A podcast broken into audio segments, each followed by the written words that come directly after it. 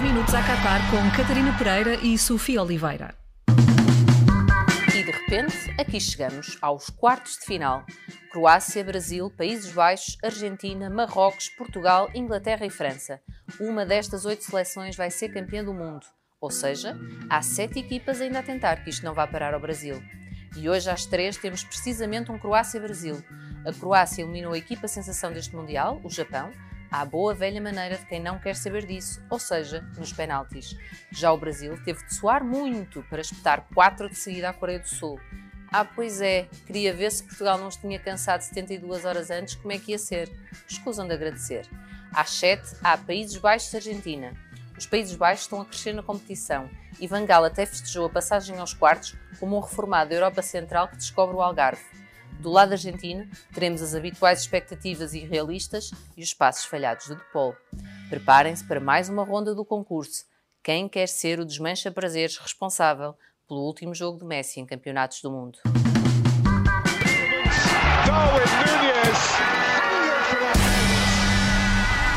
A tripla da Sofia.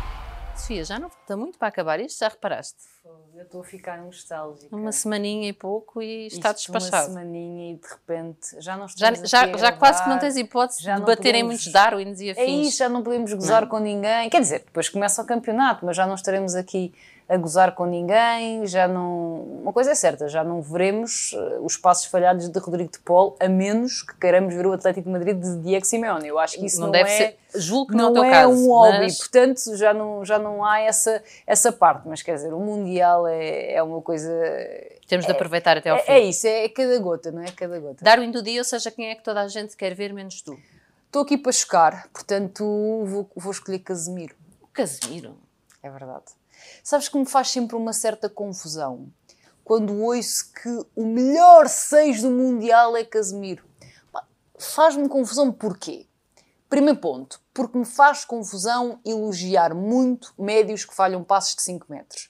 Eles até podem marcar grandes gols, fazer grandes variações de flanco, mas quando falham passos de 5 metros, eu torço logo o nariz. E o Casemiro, efetivamente, falha muitos passos de 5 metros. Ele consegue meter a bola do outro lado do campo, matar de primeira, mas depois não tem, sabes, aquela aquela capacidade técnica acima da média. Eu então, acho mas quem é que defende, Sofia? Pois, exato. Casemiro defende, efetivamente. Isso lá, isso ele defende, nem que seja para dar pau, isso defende.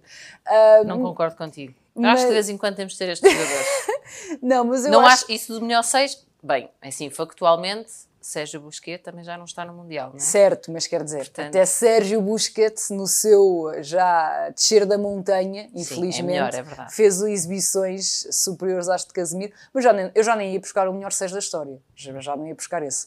Ia buscar outros que, na minha opinião, estão a um nível superior e depois há seleções que não jogam efetivamente como 6 como Mas é não achas Casemiro. que o Brasil também, qualquer pessoa podia jogar ali? Que É um bocado isso que eu sinto, percebes? É um bocado isso que eu sinto. Embora muita gente ache que o Casemiro está para o Brasil como o Palhinha devia estar para a Seleção Nacional. E, entretanto, já percebemos que não é preciso ter um 6 que destrua tudo para a coisa funcionar. Pode ter, podes ter ali um William, podes ter ali um Ruben Neves. Eu acho que com o tempo o Brasil também irá perceber isso mesmo. E, portanto, só para discordar do Neymar, que fez esse tweet ainda há bem pouco tempo, eu não acho que Casemiro seja Discordar nem sequer... Neymar é sempre uma coisa top, que nós fazemos bem. Sim, top 10 de médios defensivos, eh, nem, nem sequer lá entra, portanto... Exagero. É. X do dia, ou seja, quem é que toda a gente quer ver e tu também.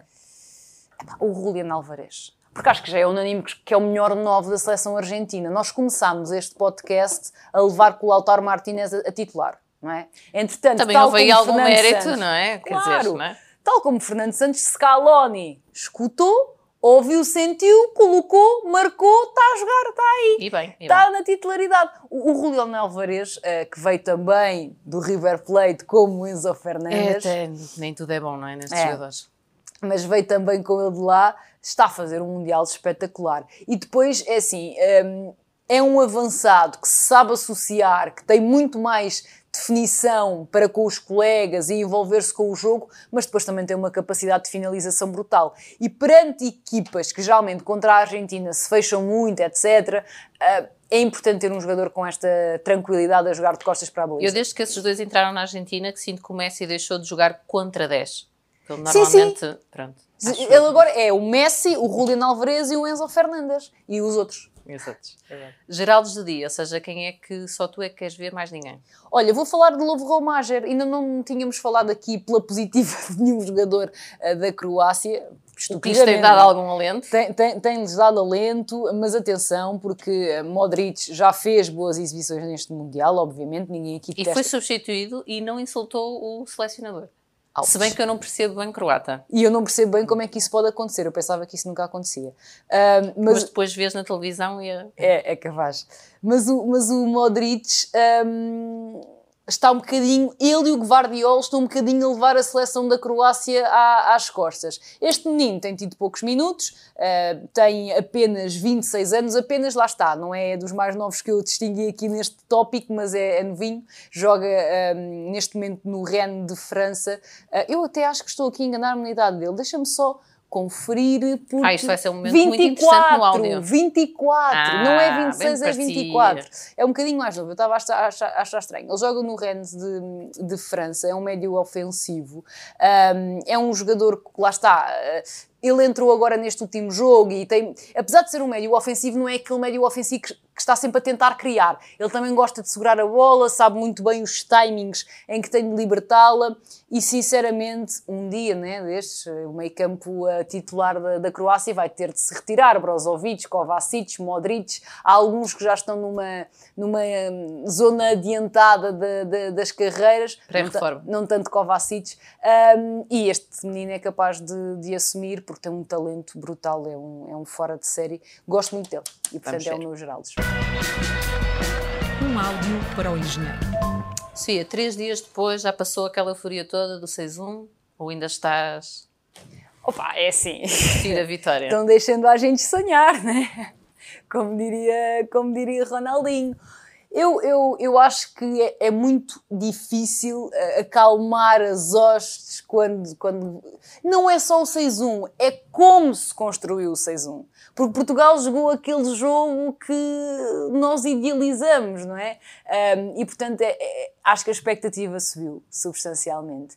E acho que Marrocos tem. Sabe, sabes aquelas equipas que, que têm eh, o elixir de, de, cortar ali de repente a, a motivação e, e ser um, um, um, osso difícil de roer. Eh, o Marrocos tem muito esse ar, tem muito esse A Suíça deu muitos espaços, não sei se vais agora falar sobre isso no teu áudio, vamos lá ver se Marrocos dará essa... Não me parece. Não te parece? Não. Queres enviar o teu áudio? Quero.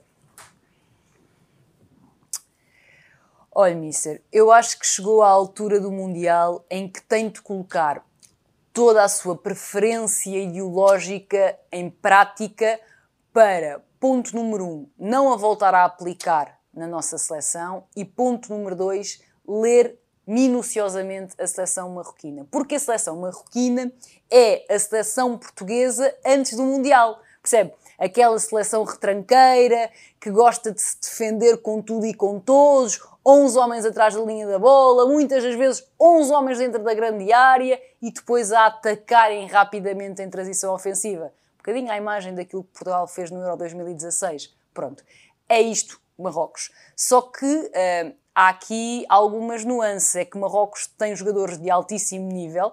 Podia estar a falar de Mazrui, podia estar a falar de Hakimi, podia estar a falar de Sofiane Bofal, que tem feito provavelmente está no top de, de extremos deste Mundial, tal como Ziyech, e sinceramente eu creio que nos podem causar muitos problemas. Eles fecham-se todos lá atrás, concedem muito pouco espaço à seleção, ao contrário daquilo que fez a Suíça. A Suíça, até por ter sofrido gol cedo, teve de se abrir mais rapidamente. E esta equipa de Marrocos, depois de ter eliminado a Espanha, pese embora nas grandes penalidades, nas grandes penalidades tem aqui um potencial forte de se tornar o nosso carrasco. carrasco. E, portanto, tudo aquilo que sabia, não colocar em prática e utilizar a nosso favor. É só isso que eu lhe peço para hoje. Beijinhos! Qualquer coisa, o momento do Mais Futebol dizer qualquer coisa. Países Baixos-Argentina, duas seleções que já se conhecem de outros mundiais e que, inclusive, jogaram a final de 1978. Esse jogo do Monumental de Buenos Aires terminou numa vitória albiceleste, muito por obra e graça de um homem, Mário Kempes. O avançado é um de três futebolistas que na história conseguiu ganhar um trio de troféus num só Mundial. O mais importante, ser campeão, o de melhor marcador e o do melhor jogador. De resto, o jogo pode ser de grande cartaz, mas se em 1998 houve mesmo um partidaço que terminou num golo memorável de Dennis Bergkamp, os dois últimos duelos em mundiais terminaram em aborrecidos 0-0. Aliás, o último, em 2014, foi o primeiro nulo em meias finais de campeonatos do mundo. Venceu a Argentina depois em penaltis, com Wesley Snyder a falhar a penalidade decisiva e a mandar os argentinos perderem uma final com a Alemanha. Mais uma vez.